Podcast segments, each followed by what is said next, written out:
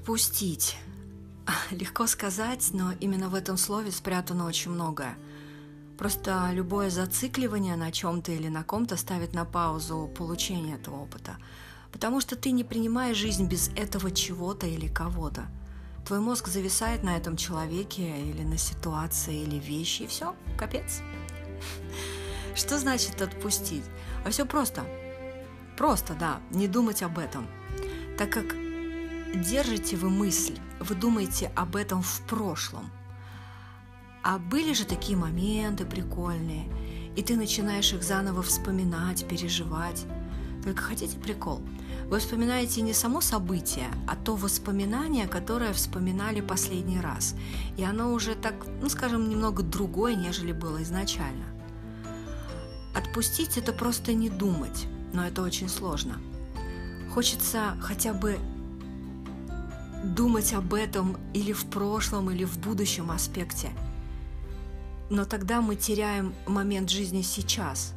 На автомате что-то делаем, а мысли там. Но может стоит все-таки этого не делать и тем самым дать возможность Вселенной доказать вам, нужно ли вам это или нет.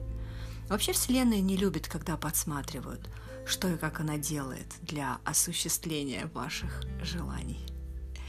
Я помню, как отпускала его – Сначала пыталась целый день не залезать в его инсту, хотя эго постоянно туда лезла и где-то совершенно из-под тяжка поцеловала фотки.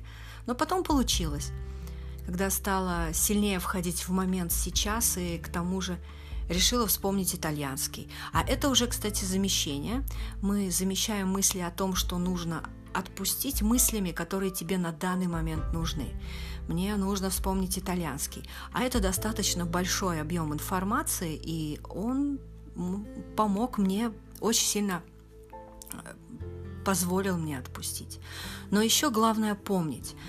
Надо помнить одно, что все в тебе, все вопросы, все ответы.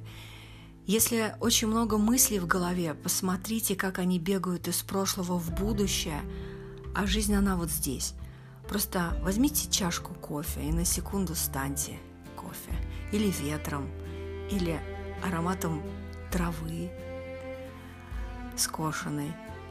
Это реальность, в которой вы живете настолько офигенная в своей трехмерности, в каждой детальке, в каждой пылинке, в глотке кофе или воды, в прикосновении к мокрому носу пса или мурчании кота, в звуке ватсапки, пении птички утром.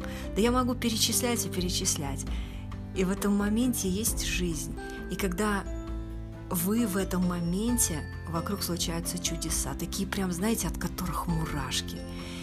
Еще мне очень приятно, что вы слушаете прямо сейчас, да, именно этот эпизод. Значит, у меня получается это делать в этой реальности. Кстати, а, в Индии иногда используют особый способ ловли обезьян. Берется кокосовый орех, и в нем проделывается небольшое отверстие на одном конце. Орех привязывают проволокой к основанию дерева и внутрь кладут банан.